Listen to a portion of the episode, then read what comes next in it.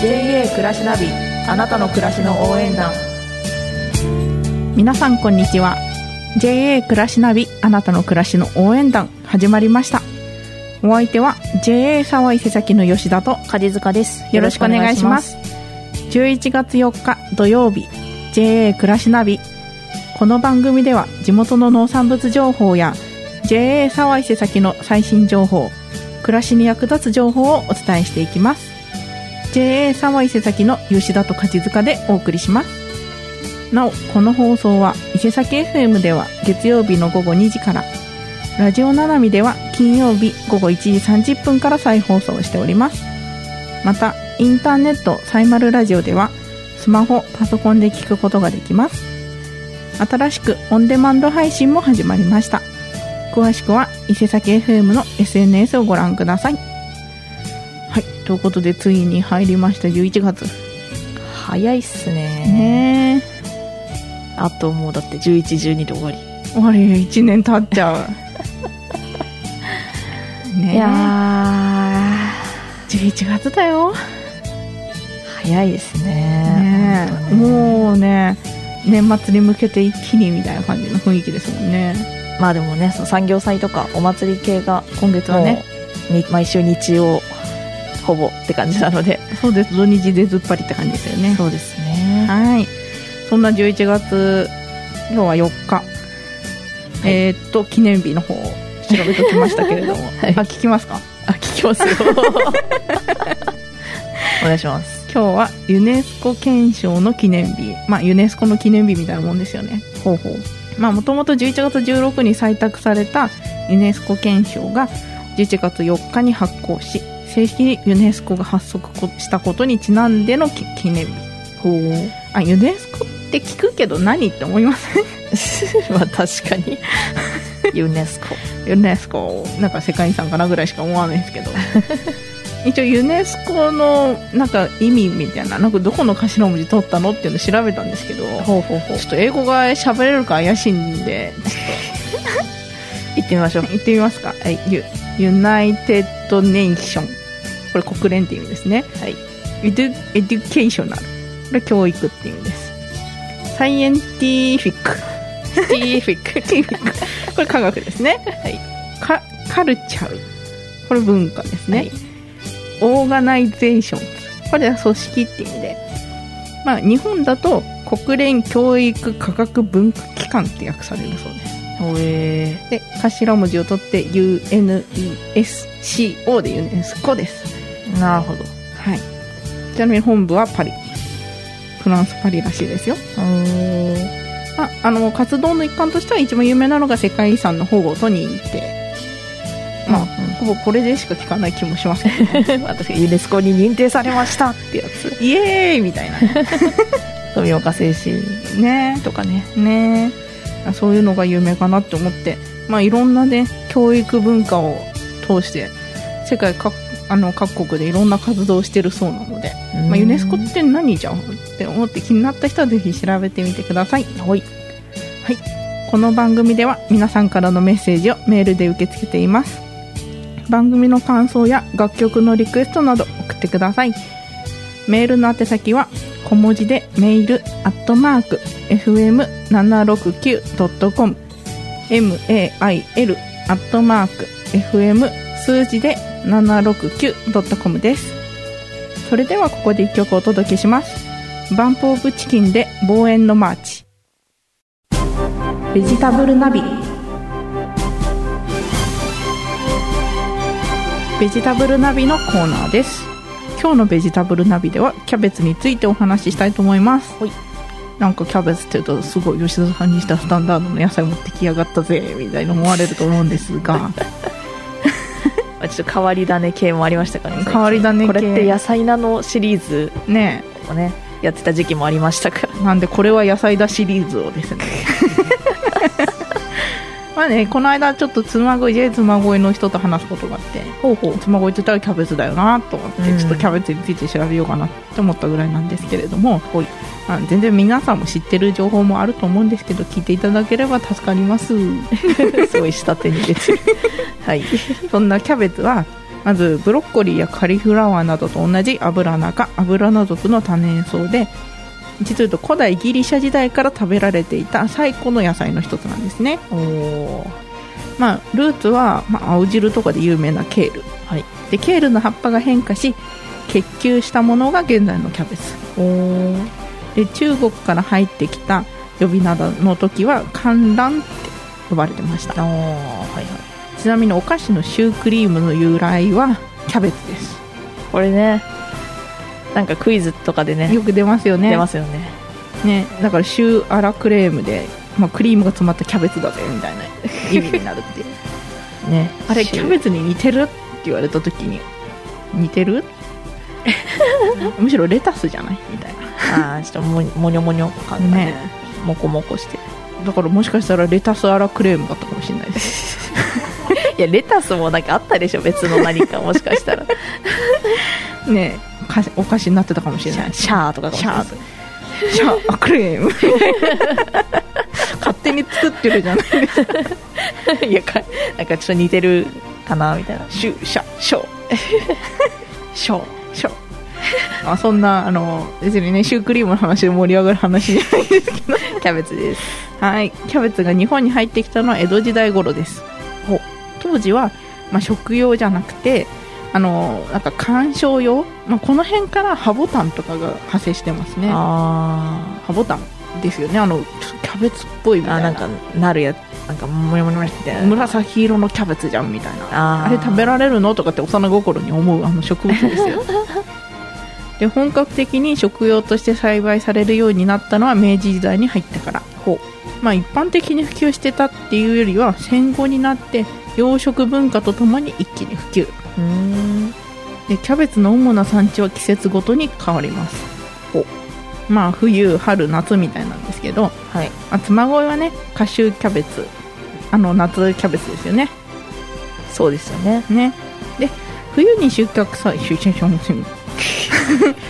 シャンシュンシャンシュンショーですよで冬に収穫される冬キャベツは、まあ、愛知とか千葉の方があの産地、はいで春に収穫される春キャベツは東は千葉西は九州で夏に収穫される夏秋キャベツ、まあ、あのそれは群馬県の嬬恋が有名ってことなんですね、うんまあ、冬キャベツ春キャベツはなんとなく特徴これだっていうのありますけど、ね、春は甘くて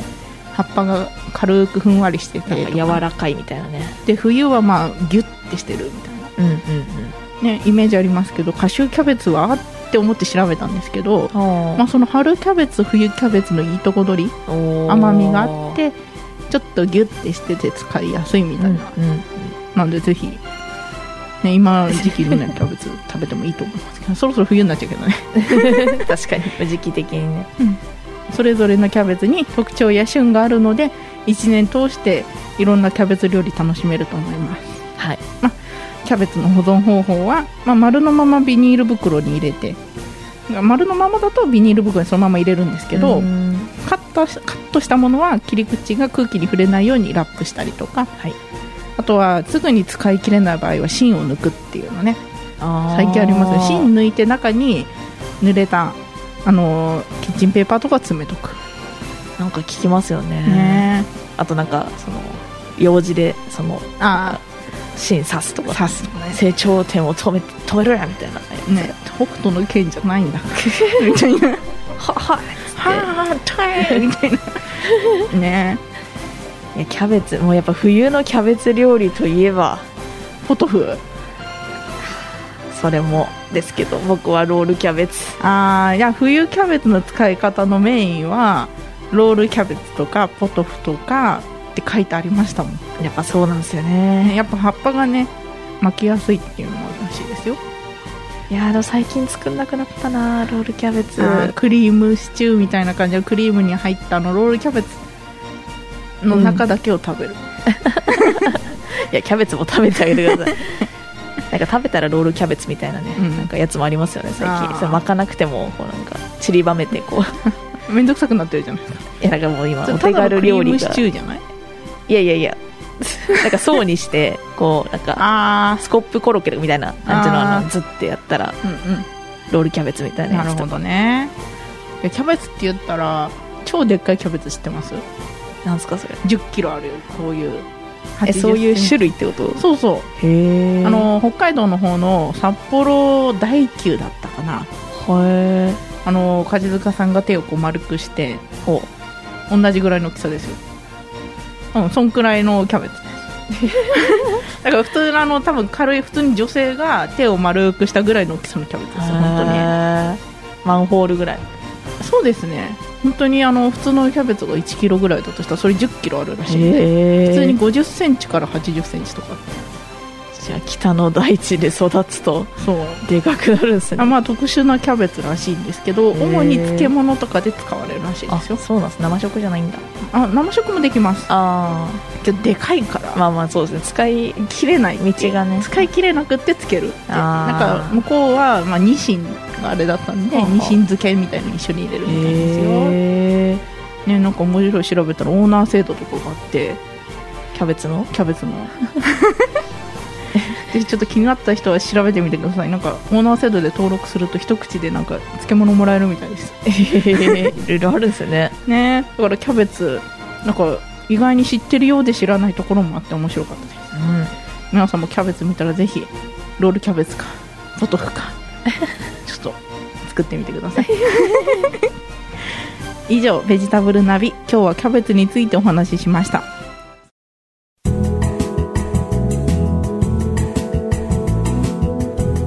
ナビ JA ナビのコーナーです今日の JA ナビでは食品ロスについてお話ししたいと思います、はいまあ、食品ロス、まあ、言葉通りで食品をロスしてないようにみたいな意味になるんですけど、はいまあ、食品ロスって言ったらまだ食べられるのに捨てちゃう食べ物って感じだと思うんですが、はいまあ、もったいないだけじゃなくてやっぱ食べ物を捨てる、まあ、ゴミになる地球環境にも悪影響がある、はいね絶対良くないことじゃないですかそうですねそんなあの食品ロスなんですけれども FAO、まあ、国際連合食糧農業機関っていうところの報告書によるとはい世界では食料生産量の3分の1にあたる約13億トンの食料が毎年破棄されてるそうで毎年すなんで作ってる3分の1毎年捨ててるんだよ ねえだからお腹空いて死んじゃうような国もあるのにうんって思いいますけれども、はいまあ、日本でも1年間に約612万トンもの食料が捨てられてるんですね、ね東京ドーム5杯分ってことなんですけど私東京ドームって言われて分かんなかったんで 調べたんですよ東京ドーム1杯分ってどれぐらいって、ほうほうほうまあ、学校のプール、はいあの東京ドーム5杯分は学校のプール換算するとはい 2480杯分もっとわかんないけどだから東京ドーム1杯分の体積だと学校のプール490何杯分とかだったと思うあーまあ500いかないぐらいの、はい、なんでそれぐらい捨てられちゃってるんだよと日本人年間ですもんねそう年間ですなんであの1人当たりお茶碗1杯分のご飯が毎日捨てられてる計算らしいですああ量としては総量としては、は、うん捨ててないっていう人も他の人がその分捨ててるんで、あー2杯 捨ててる人も、い、るからねなんでそんな日本での食品ロスの原因、まあ、食品ロスって言っても大体あの食べ残しとかかなと思うんですけれども、うんでちょっと大きく分けて2つありまして、まあ、スーパーマーケットとかコンビニエンスストアの小売店での売れ残り商品や返品飲食店での食べ残し売り物にならない規格外商品っていったものとこれが328万トン、うんでもう一つは家での料理の作りすぎによる食べ残し買ったのに使わなかった料理を作る時の皮の剥きすぎによる家庭系の食品ロスこれが284万トンですもはいなるほどこんなにね出てるんだみたいなまあ皮はしょうがないかなと思うんですけどううん確かに買ったのに 賞味期限切れちゃったとかねまあありますよ冷蔵庫の奥の方からなんか出てきたものそうとかえー、こんな切れてるやつみたいな、そうそうあるなんか食べようと思ったのに食べられなかったまた明日と思ったら実は明日じゃなかったみたいなねえまあ、結構ねそのイベントごとなんか恵方巻きとかですごい話題になったりしてたじゃな いなでっすたかなったやっぱねその作りスーパーとかで作りすぎて、うんうんで売れなくてどうするみたいなそう最近ね予約制とかねなりましたよそういうねのも増えてきましたけど、はいなんかこの食品ロスを調べてる時にはなんかこうスーパーの棚とかでうん品切れってなったのはい正しいことだと、おー品切れするぐらいちょうどよく買うのが一番いいんだとスーパーが用意するのは余ったら結局それ捨てるんでしょってなるんだからうん品切れぐらいがちょうどいいんだから品切れを許してあげてくれみたいな意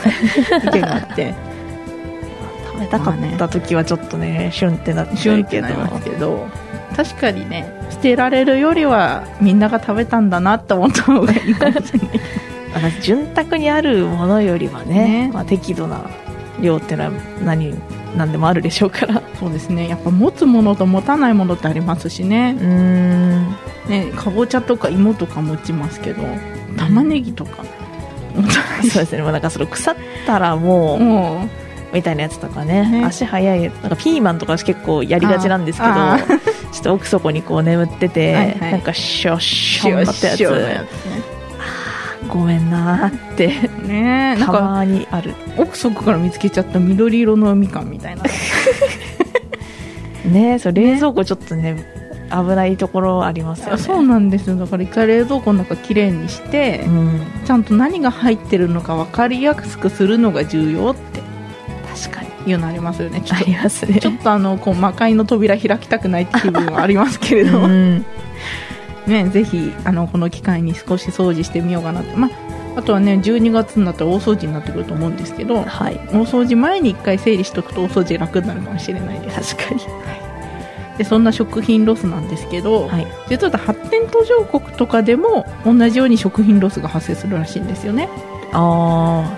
ただあー理由は違うらしいんですねあほうだから発展途上国ですと食べ物を作っても技術不足で収穫ができなくてそのままになっちゃったりとかあと流流通関係や保存設備加工施設などのインフラが整ってないので市場に出回らなくなっちゃううん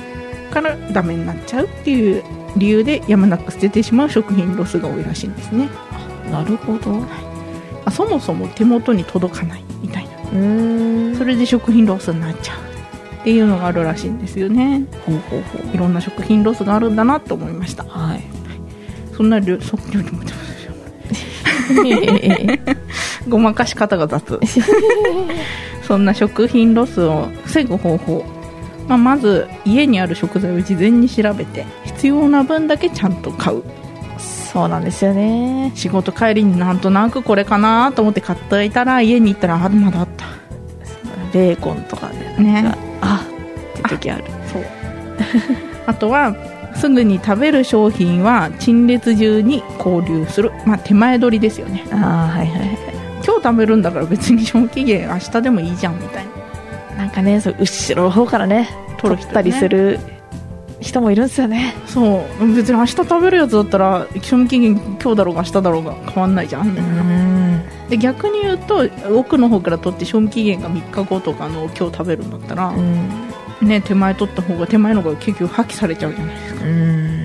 うん前にちゃんとすぐ使う食品は手前から取る、いあとは季節商品は予約購入する恵方巻きとかねはいはいそういう話ですね、クリスマスとかまた来ますから、ねクリスマスケーキとかでみんなちゃんと予約して当日間に合わないって買うのあんまり良くないですからね売ってないですからねそうな最んですよねそうケーキ売ってないですよね意外ともうよケーキ屋さんって予約制しかもやってないでやっすよねてないですよねクリスマスのあうのん付近、だからさ結構うっかりする当と日ね行ってさ危ない買おうと思っちゃダメですからね皆さんうん用意されてる時もあるけどやっぱ基本はね予約で確実にゲットしましまあょおう店側もねそれでその損が少ないですからねそうその方がねお店側もちゃんと用意できるしう、んね、結局まあねサンタ服で店前で一生懸命ケーキ売る人がいなくなるってことなんで 寒かろうにっていうねそういうね あとは空 腹空腹時やイライラしてる時に買い物に行かない風邪ですか 焼き食いしてやんぞみたいなねそう勢いで買って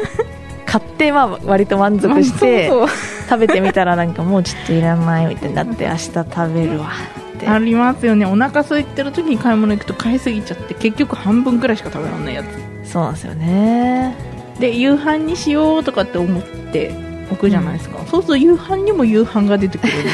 結局食べきれないじゃんみたいなちょっとねその辺は計画的にね、もう買い物前にちょっと ねあのお腹に入れとくとかねちょっと落ち着いて買い物をね結局買い物メモ私作って買い物行った時あるんですけあどー大体買い物メモ以外のものを買うんですよねあまあまあまあありますよ ねちょっとお菓子とか、ちょっと自制心をね持った方がいいで すよねそうですねちょっと律しながらねそうです自分をね、はいね、皆さんもいろいろな方法で食品ロスをしないように、うんちょっとずつ心がければ皆さんのご飯お茶碗一杯分が減るかなと思うのでそうですね皆さんもぜひ心がけてみてください、以上 JA ナビ今日は食品ロスについてお話ししましたそれではここで一曲お届けしますカナブーンでバトンロード